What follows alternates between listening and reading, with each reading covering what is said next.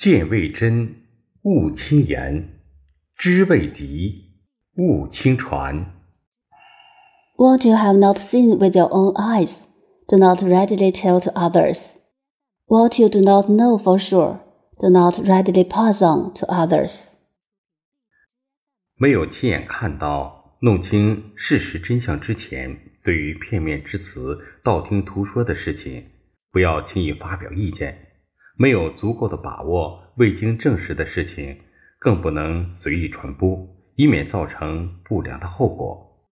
这是一种慎重、正直、负责任的态度，是一个人的立身之本、为人处事应该遵循的基本准则。Don't express opinions easily on one-sided words and hearsay before we see the truth with our own eyes. If we are not assured, we can spread unconfirmed things at will, so as to avoid adverse consequences. It is a prudent upright, and responsible attitude, which is our foundation and the basic principle to be followed in our daily life. 真善美反义词是假恶丑。要做一个真诚、善良、正直的人。 网络微信经常会出现各种信息，需要冷静、慎重、智慧的去判断。个别员工经常抱怨领导。在同事中间挑拨是非，进行负能量的传播。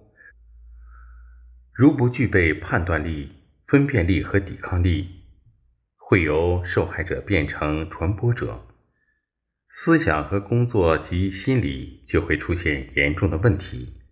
耳听为虚，眼见也未必为实，即使亲眼看到，也未必是事情的本然。每个人要学会用。知识、阅历和智慧，理性判断，明辨是非，转化负能量。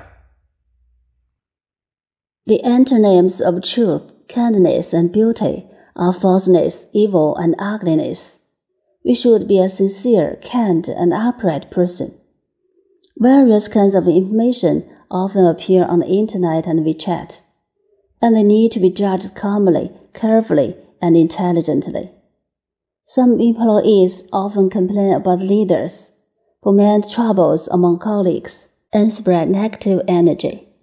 If we don't have enough ability of judgment, discrimination, and resistance, we will turn into a disseminator from victim, and we will have serious problems in thought, work, and psychology.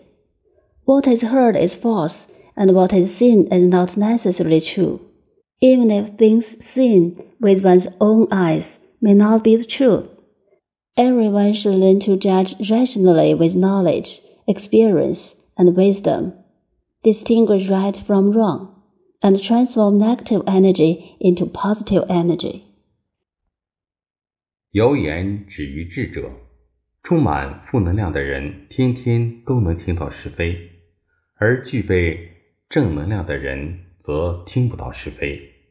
人的内心像一个瓶子，瓶子的价值在于它填充的是什么。为什么不装满阳光雨露、诚信、正直、善良，却将它装满埋怨、憎恨、烦恼呢？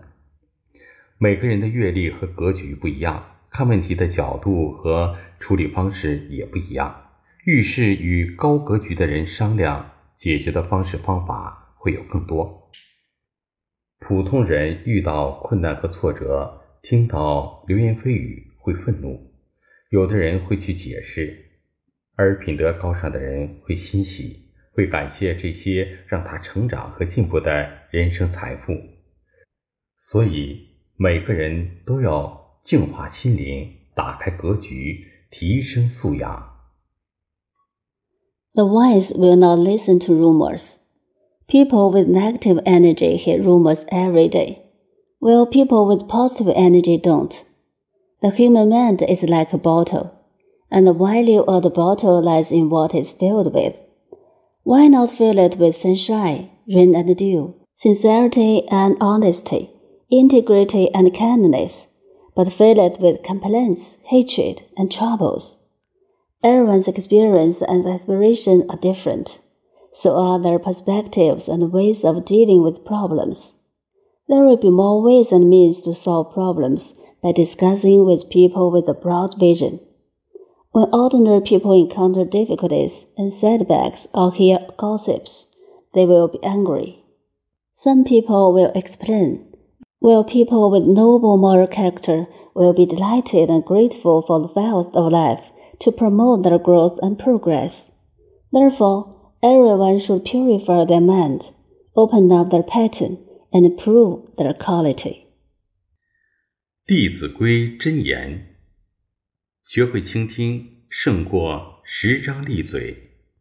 建立良好的人际关系，与幸福结伴而行。 Precepts of Dizi Gui. Listening appropriately is better than speaking a lot. We should establish good interpersonal relationship to live a happy life.